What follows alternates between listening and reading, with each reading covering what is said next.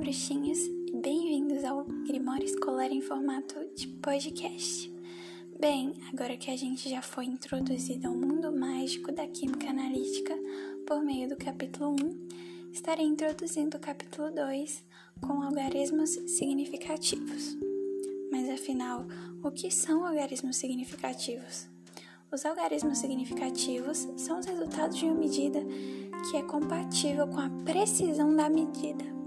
Isso se aplica apenas para as quantidades de medidas ou resultados encontrados a partir dessas medidas.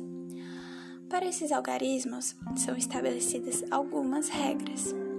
Por exemplo, em uma medida, o número de algarismos significativos é o número de dígitos conhecidos com exatidão acrescidos por um último dígito que é incerto ou duvidoso.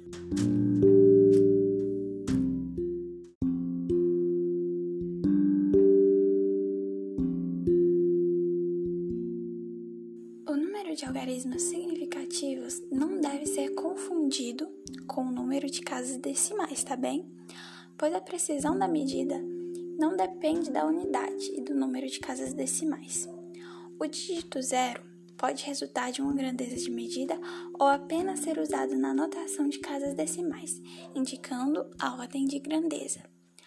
Se o dígito que segue o último algarismo significativo for maior, igual que 5, o último algarismo deve ser acrescido de uma unidade. É uma regra básica de arredondamento. Se o dígito que segue o último algarismo significativo for menor que 5, o último algarismo deve ser mantido.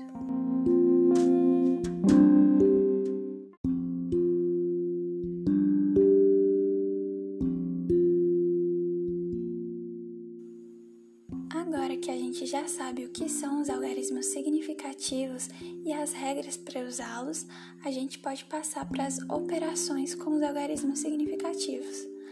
De maneira esdrúxula, vai haver uma necessidade de se realizar mais operações matemáticas com os resultados medidos, muitas vezes em instrumentos com diferentes precisões, possuindo assim distintos números de algarismos significativos. Para fazer essas operações, também vão ter algumas regrinhas, começando pela adição ou a subtração, onde o resultado deve conter o mesmo número de casas decimais que o fator que contenha o menor número de casas decimais. Na multiplicação ou divisão, o resultado deve conter o mesmo número de algarismos significativos que o fator que contém o menor número de algarismos significativos.